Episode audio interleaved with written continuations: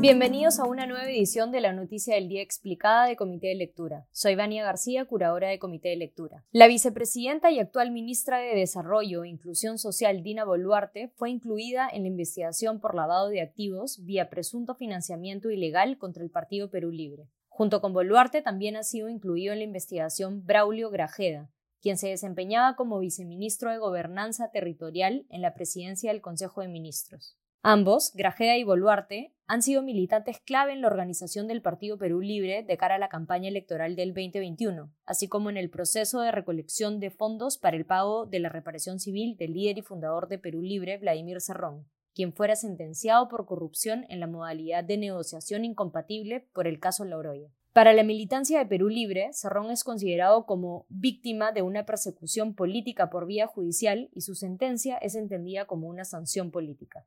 Por el caso Loroya, Vladimir Serrón y otros dos sentenciados debía pagar en conjunto una reparación civil de 850 mil soles. Tras un pedido de colaboración económica por parte de Cerrón en noviembre del 2020, la entonces secretaria de Economía del Comité Ejecutivo Regional Lima de Perú Libre, Dina Boluarte, y el militante Braulio Grajeda abrieron una cuenta mancomunada en el Banco de Crédito del Perú para recibir aportes económicos de otros militantes. De acuerdo con Boluarte, quien se pronunció sobre el caso en julio pasado, los aportes a la cuenta, que llegó a recaudar 15 mil soles, fueron solicitados de manera voluntaria y solidaria. Allí mismo, Boluarte deslindó del caso los dinámicos del centro, la presunta mafia de cobro de sobornos enquistada en la Dirección Regional de Transportes de Junín, conformada por miembros de Perú Libre y cuyos ingresos ilícitos habrían terminado, según tesis de la Fiscalía, financiando la campaña electoral de Perú Libre el año 2021. Una segunda modalidad ilícita de levantamiento de fondos, según ha planteado la Fiscalía con base en declaraciones de aspirantes a colaboradores eficaces, era la contratación direccionada de miembros o allegados a Perú Libre en puestos estatales para luego solicitarles cuotas mensuales a cambio de los puestos de trabajo. De allí que en el caso de Boluarte y Grajeda, el fiscal Richard Rojas Gómez considera que los aportes recogidos en la cuenta mancomunada también tenían origen ilegal el diario El Comercio ha mostrado la declaración de un aspirante a colaborador eficaz, en donde se señala que las operaciones de levantamiento de fondos destinados a la campaña y al sostenimiento de Perú Libre eran orden de la cúpula del partido. Los trabajadores CAS debían aportar de manera obligada 100 soles,